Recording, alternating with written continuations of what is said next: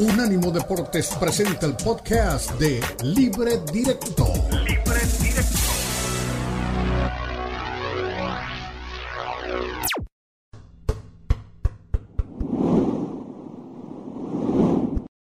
Aquí estamos y siempre desde Unánimo Deportes. Desde Unánimo Deportes presentamos lo mejor de la semana para unánimodeportes.com, se lo hacemos en libre directo. Llegó el momento de la verdad en la gala del Best al mejor jugador del mundo, Lionel Messi. Acaba de ser, pues, le acaban de entregar al premio. A ver, vivo.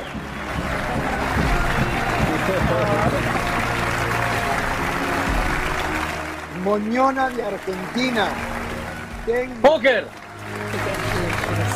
De póker, que fue campeón del mundo. Mejor jugador, mejor arquero, mejor hinchada. Es decir, no puede pedir más Argentina. No le pueden inflar más el ego a la Argentina hoy. Hoy está increíble, además. Una gala hecha al celeste. Ahí está la voz de Messi.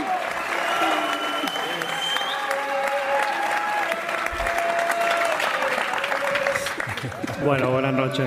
Eh, se pone más nervioso lo que estoy. Eh, bueno, antes que nada, decir que es un, es un placer volver a estar acá, volver a estar eh, entre los tres, estar con Benzema, aunque no está, estar con, con Kylian, que los dos tuvieron un, un año grandísimo, así que, que, es un honor para mí volver a estar en, en esta gala y poder ser el ganador. Quiero agradecer obviamente a, a mis compañeros. Eh, hoy estamos acá Scaloni, el Dibu, y nosotros somos, estamos en representación de ellos, ¿no? Sin ellos no, no estaríamos hoy acá, como lo dijo mi técnico, como lo dijo Scaloni. Esto es parte de, de ellos y es un reconocimiento a, a, todo el grupo por lo que hicimos, ¿no? Eh, este año fue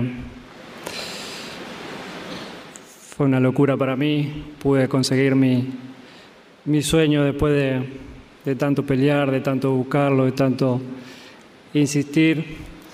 Al final, al final llegó y, y es lo más, lo más hermoso que me pasó en, en mi carrera. Creo que es un sueño para, para cualquier jugador y, y, muy pocos lo pueden conseguir y yo, gracias a Dios, lo, lo pude obtener.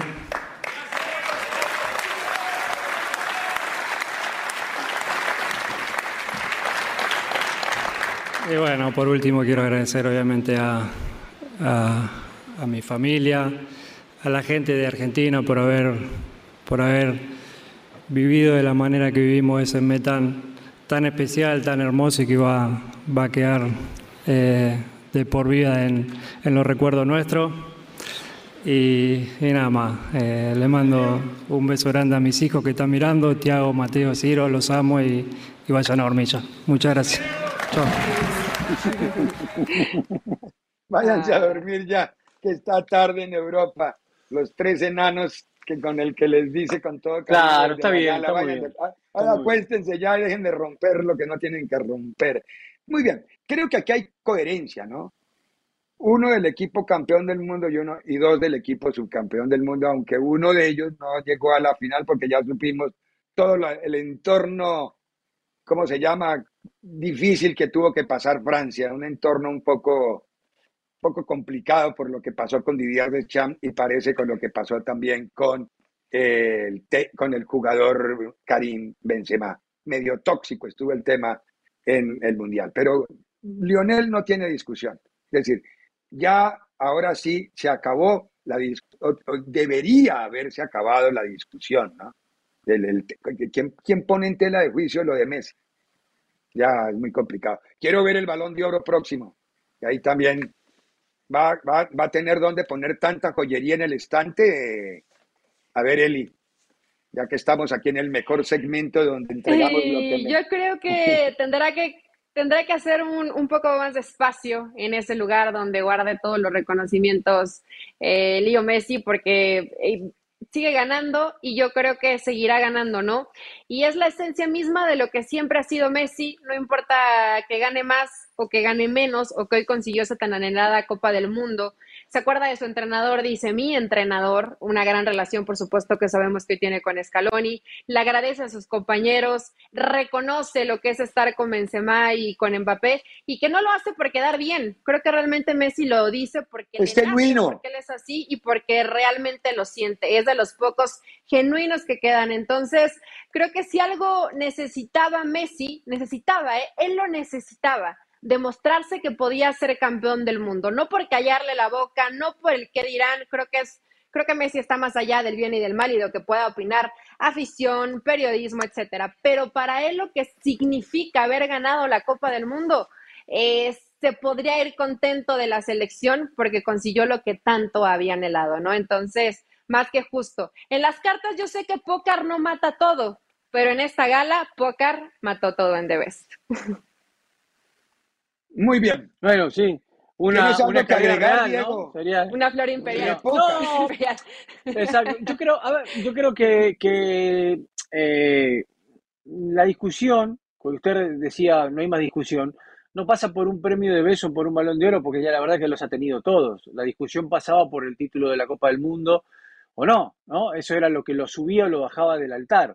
Eh, hoy está en el altar de esos como, como Maradona, como Pelé, como Messi, pero también hay una situación que, que es que a tener en cuenta, y es importante lo que decía Eli, no nos damos cuenta que este es el final de la carrera de Messi, que este es el final, y en ese final de la carrera de Messi lo está haciendo acá arriba, en una liga de granjeros, como dice Ricardo, pero metiendo un pase fantástico para que Benzema defina de primera, ganando la Copa del Mundo, ganando de vez, ganando Balón de Oro. O sea, no le podemos pedir más como futbolista de lo que nos dio. O sea, el tipo está con 35 años, 36, ya casi terminando ahí, a un nivel altísimo. Y es el final de su carrera. No es el principio ni la etapa más madura de la carrera, es el final. A ver, a ver. No se me acelere que en Miami Phil Neville reconoció el sábado que van por Messi y por Busquets, por los dos en el, en el, en el próximo fichaje.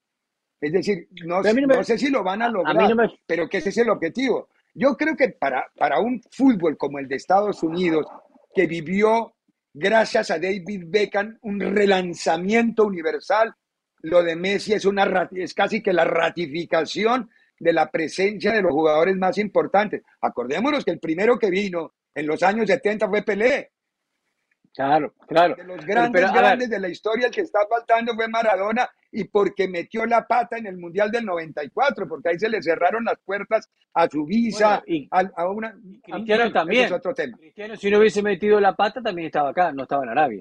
Ah, de acuerdo, de acuerdo. Con la parienta. Seguramente estaba acá. Exactamente, por la parienta mayor. Seguramente estaba acá. Eh, a ver, que Messi venga a jugar a Miami no es de Miami, no es de Phil Levy. Que Messi venga a jugar a Miami, que venga a jugar a MLS, ¿eh? Es un producto de la liga, porque la liga va a tener que poner plata que Miami no va a poder poner, como hicieron en su momento con Beckham.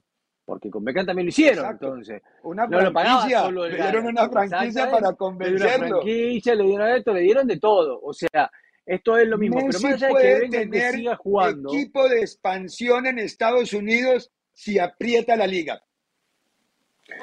pero denme lo mismo que le dieron a Beckham. Lo que pasa, lo que pasa es que hoy una franquicia ya no sale los 25 millones que salía cuando 25 veces más vale ahora. claro, claro. Hoy sale 25 millones de dólares. Eh, hoy sale 500 millones de dólares una franquicia de lo que se está hablando en este momento. Entonces es una, es una locura, ¿vio? Pero bueno, nada, yo creo que si viene será fantástico, pero igual, si viene ya va a ser el, retiro, viene, va a venir a, a, más a su imagen y a divertirse que a otra cosa. Pero terminar en el máximo nivel del fútbol a con 36 años con estos premios, la verdad que para él me parece que es espectacular. No olvide que todo lo que quiera saber de deporte, en el día de hoy fue muy especial nuestro resumen. Todo lo que quiera saber lo encuentra en la página de unánimodeportes.com.